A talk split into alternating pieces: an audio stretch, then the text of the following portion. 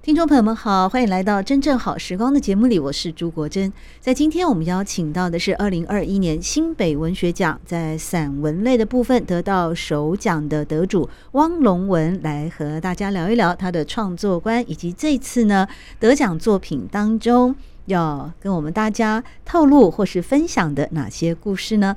龙文你好，你好。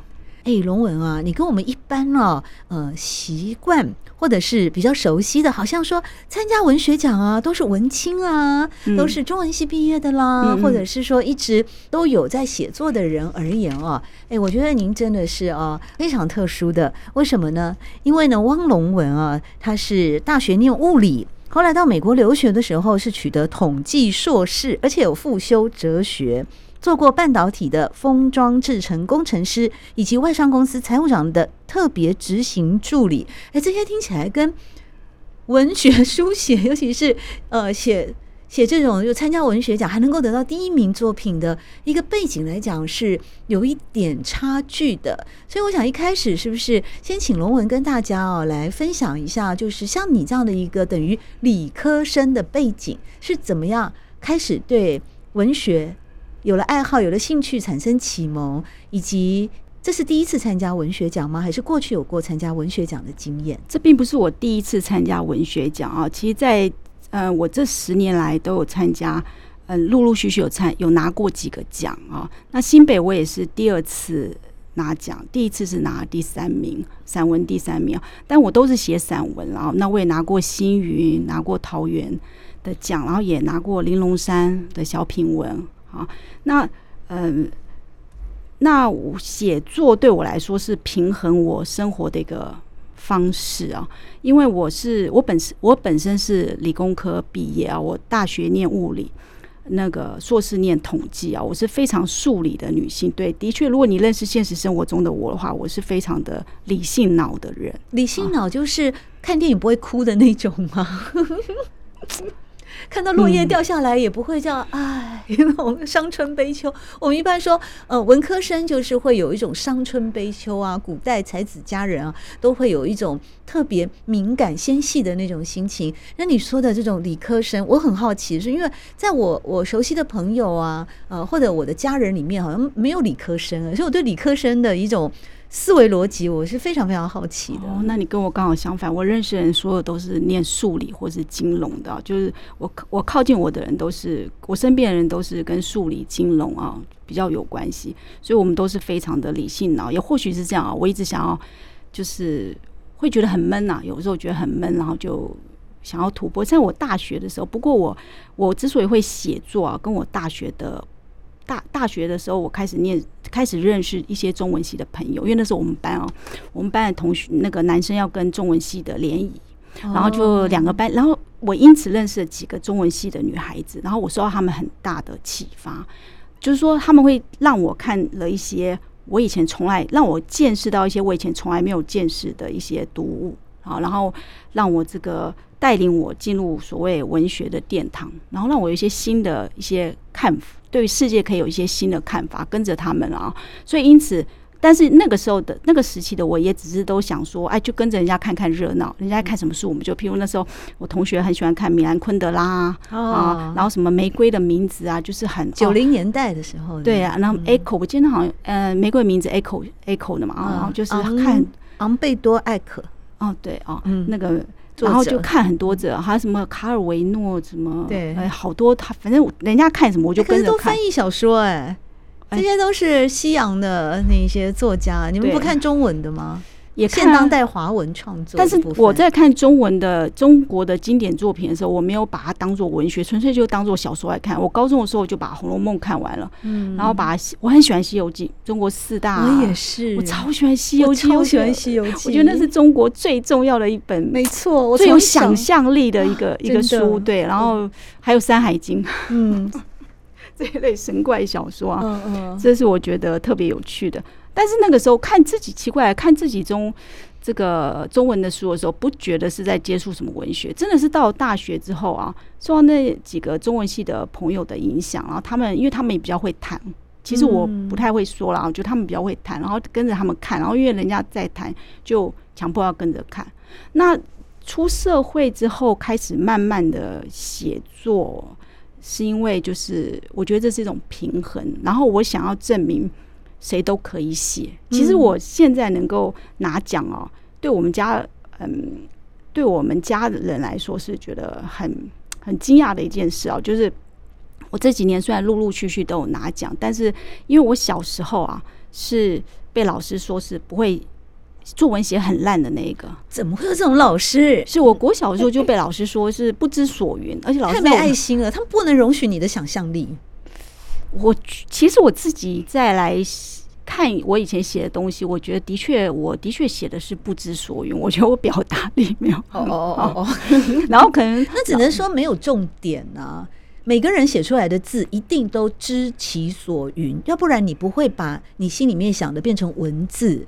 放在稿纸上，写在周记里，而是说你可能那个时候不知道如何聚焦，因为你心里想的很多，嗯嗯嗯，没有办法把它组织在一块。对，也有可能是是，我想是的。对，那反正呢，我那时候就写个作文，就我我以前好喜，我国小的时候很很羡慕人家可以参加作文比赛，我总觉得我也要去参加作文比赛。我从来不会想要参加什么演讲、朗读这些，不会开口说话的我都不会，我就是想要去参加作文比赛，然后去强呃就是。写，但是我作文实在写得太差劲了，然后老师写不知所云，然后我还不知道不知所云四个字。没关系，你这次你就把那个新北文学奖的首奖作品，你就寄给你的老师，寄给那个老师看，不知道在哪。那 你就绝地大反攻啦，也对啊，现在也成功了，很难想象，就是人生对。那你什么时候开始才有勇气来投稿的呢？欸、你说最近十年，所以等于说是入社会以后啊，学校毕业以后，在回台湾，从美国回台湾之后，结婚生了小孩之后，生了小孩之后，我觉得人特别会变得特别 tender，哦，温柔一点，对，然后特别 会特别多想一点，然后多想，然后会想要我，我觉得这是一个很重要的一个点，就会想要教小孩怎么讲，怎么表达，然后自己就会去好好想。哦，然后就会觉得，突然觉得，嗯，谁都可以写，然后想写写看。其实有时候是就是想表达，嗯，对，我也没有想到我能够得奖，真的没有，尤其首奖。嗯，好，我本来想法很简单，就觉得去年我们新北好可怜哦，那个疫情那么严重，然后对呀，到处吧，全台湾的疫情都是。那新双北特别特别惨啊，那个时候我们对对，尤其是压力特别大，对，因为我家里有两个老人，然后那就担忧的事情更多。我爸爸这个肺不好，那很怕说，就很怕，因为他也不能打疫苗，他的肺是就是本来就肺气肿，就是那种。状况很不好，那就很怕，然后压力非常大，然后就所以才写了这一篇文章，对，表达那时候的一些。当然，生活中摩擦也很多啦，因为大家都要关在家里啊，有的没有的事情很多，然后又要照顾老人，又要工作，然后这个压力很大。这次汪龙文和我们分享的作品片名叫做《四破》，啊，一二三四的四，破掉的破，这个题目。很奇妙，因为如果没有看到文章内容的话啊，会想说：哎，四破是到底破什么？是破米缸呢，还是破了玻璃杯呢？还是破？其实它是一个鱼啊，四破鱼。嗯、对，有种鱼四破鱼。对、嗯，怎么会想到以四破鱼来作为这一次书写的一个主轴呢？四破鱼是我们家从小就吃的一种鱼啊。其实四破鱼对台湾人来说非常重要。那但是我小时候呢，不知道这种鱼的重要性哦。那因为刺破鱼很多，它有点像西方的沙丁鱼啊，就是它是它小小只的，好，然后它这个最最长不会不会有三不会超过三十公分，一般菜市场卖不会超过三十公，大概都二一二十公分，然后很便宜啊。那小时候我们家吃很多啦，那但是小时候我不觉得这个鱼好吃啊。那一次一直到这几年来。你们你们小时候为什么会常吃？你们家是跟靠近渔港吗？还是为什么会常吃四破鱼？因为我我不是看到这篇文章的话，我还真的不知道有四破鱼这种鱼诶。哦，因为哎，这我也可能是我妈妈是，我妈妈就常弄，我也不知道她为什么就老爱买这种鱼。对，她就因为便宜，我觉得主要就是便宜。它是一个非常庶民的一种。多便宜啊！它好像一条十块，对，一条十块。便宜的时候可能一百，呃，十二条一百块之类。我我记得我有买过这么便宜，大概那个十年前的价钱啊。我刚从美国回来的时候还看到有这个价钱，现在没有，因为现在这鱼也越来越少，海洋枯竭的关系，海洋资源枯竭的关系，现在这个鱼也越来越少啊。那但是小时候觉得这鱼很难吃，但是长大之后啊，就慢慢觉得这个鱼很好吃。加上这几年开始我，我我开始钓鱼，我开始学，为了要。引导你去钓四破鱼，没没办法，四四破鱼没有办法在沿岸钓。那就因为开始钓鱼的关系，多少就会开始了解鱼。我小时候其实是不喜欢吃鱼的，我文章里面有提到，我是很讨厌吃鱼的，因为鱼吃鱼要挑鱼刺，我是不会挑鱼刺那个，永远都是被鱼刺梗到，然后就大哭大闹，然后我妈妈就，对，我父母就会痛扁你一顿。你已经那么可怜了，都被鱼刺卡到喉咙了，你父母亲还要痛扁你一顿啊？他是觉得打一打那个鱼刺就会被弹出来这样子。哦，我们家的教育比较 比较那个老、哦、老式的教育啊。你是独生女吗？不是，我还有个妹妹。哦，我妹就比我聪明多。我妹吃她比较会吃鱼，对，她比较会吃鱼。对，我刚刚还是没有搞清楚，你小时候很讨厌吃四破鱼，是因为你妈做的很难吃，还是本身这个鱼有鱼腥味，还是因为它要吐刺？什么原因会让你？那么讨厌吃四破鱼？嗯，其实四破鱼的刺很简单，它就中间那个中间那条硬刺，嗯、但是这个鱼不好吃啊。现代人觉得好吃了啊，我现在会觉得好吃，是因为嗯，经历了人生之后就会觉得这个鱼好吃。但是年轻的时候，因为这个鱼味道比较重，它是所谓的青背鱼，青背鱼都有个血的味道，就像是秋刀鱼啊，或者像金鱼。这种鱼铁味是不是？对，就是一个对，有一个腥味，会有个腥味，所以那当然锈的味道是是是。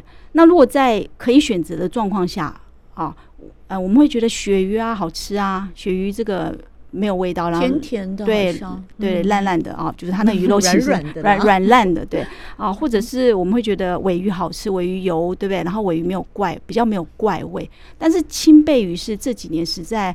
嗯，我觉得是因为鱼越来越少，然后这种鱼就开始大家开始要吃不一样，尽量找可以吃的鱼。而且它的那个什么 Omega Three 好像是最多的，是对，它是非常营养价值很高的鱼，嗯、对，所以现在鼓励吃这样的鱼，而且它是嗯 bottom feeder 嘛，啊，就是它是怎么讲，海洋底层的，就比较没有。那么容易被污染的，对对对，不是那种什么污染链里面，大鱼吃小鱼，小鱼吃废弃油这样子，对对是是。所以它这个鱼其实现在是现在是一个好鱼，但即使是像的好鱼，但现在也越来越少了啊。以前很多，现在那因为我以前吃到都是刺破鱼，都是嗯。人家处理好，因为似破鱼很容易臭掉，它血它它那个铁质含量比较高，所以它很容易就它鱼渔夫一抓起来很容易它就臭掉了，所以它一定要马上做处理，就是马上就要烫过啊，然后所以我们在市场上买到大部分都是处理好就烫过腌过的，好，那你熟的对熟的，然后回家你再干煎啊。一般来说，台湾的市场是这样卖，但是如果是在但是。呃，很少会看到新鲜的似破啊。那是那一次，实在是因为有朋友他是自己钓鱼，因为我这几年开始钓鱼，然后就开始去试着认识一些鱼，然后去把这些鱼的历史搞清楚。然后加上朋友钓，他自己钓的，他就可以自己有冰箱，就可以处理的比较好，就拿到新鲜的给我，拿了新鲜的来给我。新鲜的似破鱼，对，然后我才可以说做几条一夜干这样。那一夜干这种东西，其实就是日本人的吃法嘛，日本北海道吃法，然后。那个我我我表嫂呢是在日本念书的，然后他教我怎么做，然后哎、欸，我就有的时候拿到青背鱼的话，就会做成一夜干。那我就好做吗？我呃麻烦，但是不难。嗯，其实什么事情都是麻烦，去做没做之前都觉得麻烦，但做了之后都不难。嗯哼，对。那但是它是麻烦啦，就是说它腌就要嗯，你首先要有合适的地方了啊，就是因为。一夜干的特色就是呢，一夜干的特色就是你不能够，嗯，不能够把它不能够下重盐啊，就是说像台湾人腌鱼的方法，有时候可能盐盐很多，到那个最后那个肉都柴掉了。嗯，但是一夜干就是说，你把那个鱼啊浸在盐水一定程度，像类似海水的盐水里面，让它里面的血都跑出来了，然后再把它擦干净，然后把它嗯在阴不能晒到太阳哦，晒到太阳这个。里面的水分完全跑掉的话，这个肉也会极干柴，那也不好吃。嗯、然后就是说，如果什么地方你可以挂着让风吹啊，这样阴干的话啊，那这个东西这就是也它的那个鱼肉的细致的味道就比较可以保存下来。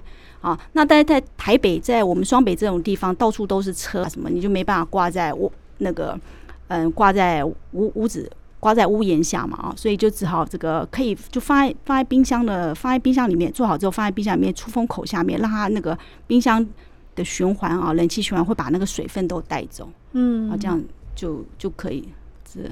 刚才呢，汪龙文有跟大家提到说，因为小时候妈妈都会做四破鱼，所以在这一次呢，偶然间得到了一只新鲜的四破鱼，就做成一夜干。那你没有想到，新鲜的四破鱼其实也可以拿来红烧或干煎？为什么？你为什么会选择一夜干的处理？哦，当然你。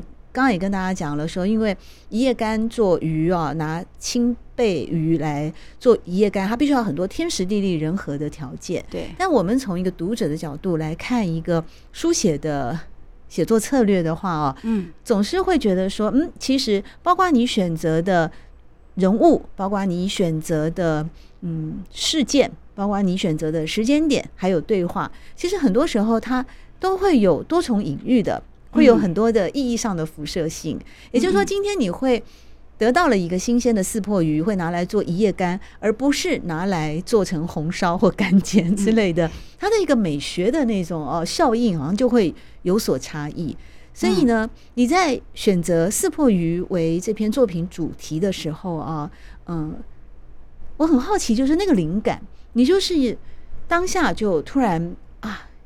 有新鲜的撕破鱼哦，那我要开始做，我就开始想，还是在这这篇作品里面的一些情节，它其实真的是你实际生活上跟妈妈之间的心态的或情感的投射呢？嗯，其实，嗯、你刚刚说我没有想到，我没有想那么多，哎，就是说啊，这个鱼怎么要做一夜干干烧什么？因为其实我。不太会做鱼，我小时候不太会吃鱼。我刚刚讲过，所以我其实自己很不不太喜欢做鱼，因为我不会吃嘛。我会吃，嗯，就不太会做。我很会吃，但是我也不会做。那一夜干是说啊，刚好我这个表嫂前几年教了我，然后我觉得那个很简单，所以就会做。那四破实在是因为我们拿到了新鲜的，其实我我的想法很简单，就是我得到了新鲜的四破，然后我今年想写，不过当然也是因为这个新北疫情的过程中啊。很多，嗯，我跟我母亲也是有一点，就是说跟家人也是有一点不愉快了啊，就是因为这个大家都待都窝在家里嘛，那因为像老人家的确喜欢。所以你跟父母同住啊？哎，没有父母住，我住在我母亲家附近哦，住得很近，住得很近啊。我就故意当时买房子，故意要靠近我娘家，这样我方便照顾父母啊。那因为我父亲跟母亲又不是住在同一个地方，所以我两个娘家要照顾啊，就算是这个。就是两个娘家要照顾，那这个就很辛苦啊。那这个，那疫情怎么会让这些辛苦加倍呢？我我是比比较好奇。虽然我家人口很简单，但是疫情来了，好像嗯、呃，你就被关在家里嘛，基本上你也不太能够到处走啊。那怎么说呢？譬如说，譬如说，母亲就会。像我母亲是很活泼的人啊，我我母亲基本上啊，虽然我是她女儿啊，但是呢，你不跟她预约时间还见不到面啊，有的时候哦，非常现代化的女性，对，开玩笑，然后就是说她是很活泼，就是会会跟大妈一起跳广场舞啊，然后会有朋友出去唱歌、学画画，她有很多，她有她的生活啦。其实，在疫情前这样是非常好，对。但是疫情去年五月，五六七八月这几个月很，她就要被关在家里。那老人家她喜欢，嗯。出去串串门子啊，然后去就算去菜市场逛一下，看一下那个看看老朋友，那些摊贩有些可能是老朋友啊，跟他们讲讲话，他也开心啊，哦、对不对？但是现在就不行，要在家里，对不对？然后呢，对，然后那那当然我也要，我们就是说互动会比较多啊，就是因为他在家嘛，然后因为我也了解我妈的个性，我也希望她尽量安分一点在家，就三不五时会。更常过去看一下啊，然后就是，然后或是有时候准备一点吃的啊，啊，拿去那个。那其实这个一夜干，其实这个四破鱼啊，我妈妈的做法一定就是像你刚刚说红烧或是干煎，嗯，她就是这样做啊，传统做法。但我不会哦，那我只会做，我会做就给她吃。我本来其实我还 expect 她不会喜欢，好，她会生气，就没想到她把它吃完。那当然在这是真实事件呢。当你那次做一夜干的时候。对，这个一夜干是真实事件，嗯、但是、就是、他就很开心的出来吃完，而且也辨认出，哎，这不就是四破鱼吗？那你小时候最讨厌吃，哎，你现在怎么拿来做一夜干？嗯、对，但是这个过程没有这么短了啊，就我把它浓缩在好像哦，好像、啊、果然是理科脑，对，像我们文科脑就会讲，嗯，对啊，我是这样写啊，然后我们就会把那个哦，这过程当然就是三天五天一个礼拜甚至一个月都有可能，嗯嗯嗯、可是我们就我们只在乎那个情节，也就是说，最后妈妈是喜欢的。哦，呃，最后我们达到了那个呃共荣共乐的效果，嗯嗯嗯，和平落幕，欢喜落幕。哦，所以这个时间轴在这个时候就消泯了。嗯嗯嗯，它是一个月发生的，一年发生的不重要了。哦，所以突然间理科脑就会说，这个是真实的事件，但实际上它发生了什么样？可是我把它写在一天之内，呃，这个没有关系，这个没有关系。哎，不过真的真的很不一样，我们想法真的很不一样。因为其实我母亲，我写这篇文章啊，到后来拿奖的时候，我其实是我知道得奖，我其实是很惊惊讶之外，还有点害怕，因为我在想要怎么跟我妈妈说。你妈没有成为第一女主角过吗？不是，你过去的文章没写过你妈吗？有啦，以前也有写。我有一篇文章也拿过奖啊，也是写你妈妈吗？对，拿了课委会的，也是散文首奖。我那时候把你妈呃，就是很美化她嘛，所以你比较不会紧张得奖。哎，对，那因为对对，那篇文章因为对他嗯，他们的生命经历变得比较比较对对。这片很 OK，只是吃鱼而已啊。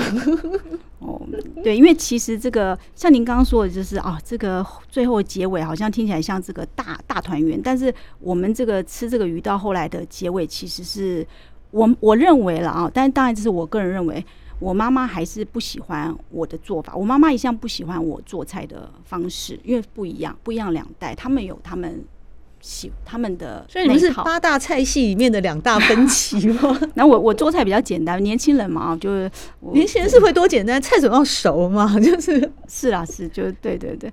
那我觉得他不喜欢吃，但是我很感动的是，他其实吃是因为他知道，嗯，他他觉得我做给他吃，然后他就要把它吃完，然后他其实这个我是很感动，但因为那一阵子我们其实也不太愉快，然后我觉得他是借由吃把这个识破鱼。我做的那一道，他是喜欢吃四破鱼的，的确啊，因为那是他从小吃大吃到大的鱼啊。他总说这个以前穷没有东西吃啊，能吃到四破就很不错。嗯，但是我的做法，我想他是不喜欢，可是他把它吃完了，我其实是很感激他，因为他。那一阵子我们不太愉快，但他到底为什么？因为你讲三遍了，但是我们都不知道那个不愉快点。你知道为什么会注意到？对，我会注意到，就是说，一一再重复，一再重复，那肯定那是一件很不愉快的，又是疫情，又是呃相处的模式的改变啊，生活形态的改变。但是我实在想不清楚，这个不愉快是到底是在哪一些事件？因为他觉得很多摩擦，然后两代就是说大家。我们都是很有主见的，我跟我母亲都是很有主见，然后他有他的想法，他有他坚持。比如，他就觉得他们老家预约才能来我家。嗯，对，这是这是好好玩的讲法。然后就是说，他会觉得这个疫情，我想去年很多老人家都是这样嘛，就是觉得这个没不是所有人把这个新冠看得那么严重啊，有些人就觉得这个。还好吧，嗯嗯、然后生活要继续、啊。那我也是老人家哎，真糟糕，因为我也觉得还好吧。所以那个时候好像封城的第一天，那我有事情要办，我还是出去。结果你知道，我就在那个捷运站，只有我一个人哎，我就东拍西拍，我三百六十度环绕拍哦，没有人呢、啊。我真的太胆小，因为可是我胆小实在是为了我父母，因为我要照顾他，我很怕说，因为你很爱他们呢、啊。嗯，谢谢你哦，对，对对，我在哎，奇怪，这些爱呀、啊。这些这样的字眼，理科脑里面就一下子还没有，我们就不太会闪耀出来。对，因为你很爱他们，你你担心他们会因为疫情，会因为外在的环境、外在的病毒影响到他们的健康，让他们不舒服，身体不适。是，那它是连环的，因为你很爱，爱就顾虑，顾虑就会嗯，就会多说一些话嘛。是，嗯，因为我没有办法像您这么直白的表达，把“爱”这个字，我们家没有。我们我们没有办法直接把这么简单的字就这么明白清楚的就。我对我妈也不敢了，但我对我儿子很敢了，所以要练习，一步一步来练习就好了。嗯、说是，但是我觉得这个爱虽然没有说出口呢。这个文字里面所呈现的一个情感的投射，或者是内在里面的嗯这种向往、这种想法，其实，在那个文字里面，它隐隐约约还是把它组织起来了。包括说，在故事的最后，妈妈就把那个四破鱼啊就吃掉了，嗯、呃，这样子的一个。嗯，和算是一个和解的落幕啊。嗯、而整篇作品呢的料理，哎，这料理占了很重要的部分。我发现，不管你一夜干还是什么，反正你最后就是撒上几滴酱油嘛。对，对，就你们家都是我妈妈的做法。我妈妈做法就是把它拆开啊，因为四破鱼很容易拆，拆开了之后，然后就去干煎，煎好之后就撒几几滴酱油，就可以这样吃。因为它本来四破鱼早期。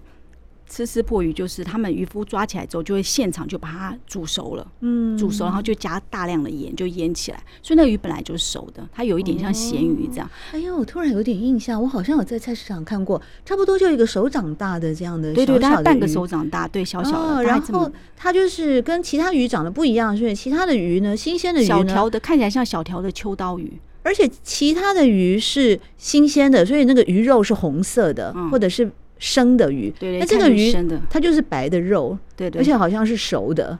啊，是是，然后一个箱子一个箱子在卖，稍微稍微烫过了，嗯嗯，哇，我被你写的这样子，我都好想说去市场特别找一下四破鱼来。现在可能很难找得到了，现在很少了，对对。现在偶尔还会看到有，现在反而偶尔会看到，因为冷冻技术的进步的关系，现在偶尔可以看到新鲜的四破鱼，但那很少了，也很少，我自己都很少。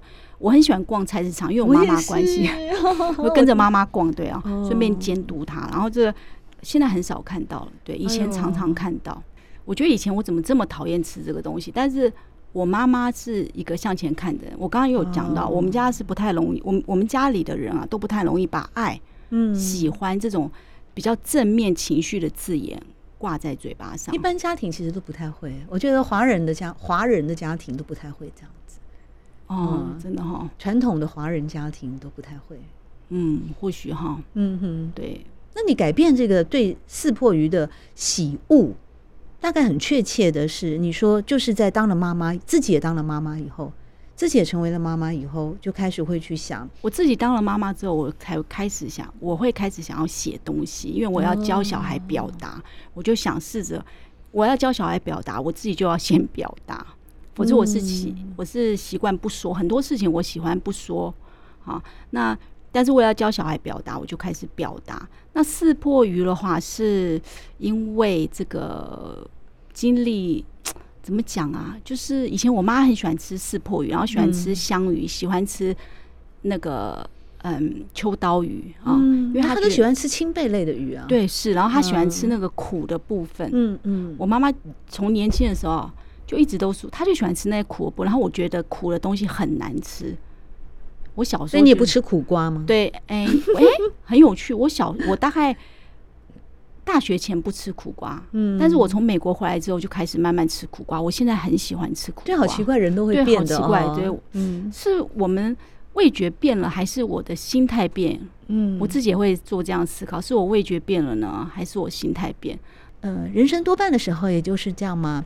悲心交集呀，对啊，嗯，什么味道都有。真正的人生是什么味道都有，不光只是甜。对啊，有苦有甜，但是重点是你面对这些的时候啊，你都能够去面对它，然后也能够处理它，然后当然更好的就是化苦为甜啊，苦中作乐啊。让我相信这个人生就是越来越光明的，而且呢，花园会越来越璀璨丰富的。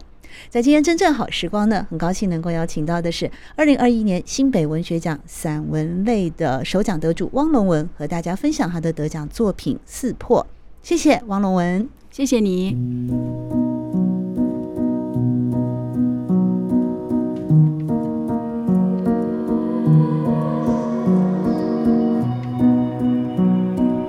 正好时光，每个星期六早上八点钟到九点钟，在汉声广播电台全国联播网播出。节目在广播频道播出之后，也会上传到汉声广播电台的官网。在官网当中，您可以在经典回放的单元里搜寻“真正好时光”，随时收听到国珍为各位制作的精彩内容。喜欢朱国珍制作主持的《真正好时光》，欢迎您订阅、分享或留言，随时保持互动，一起共享美好生活。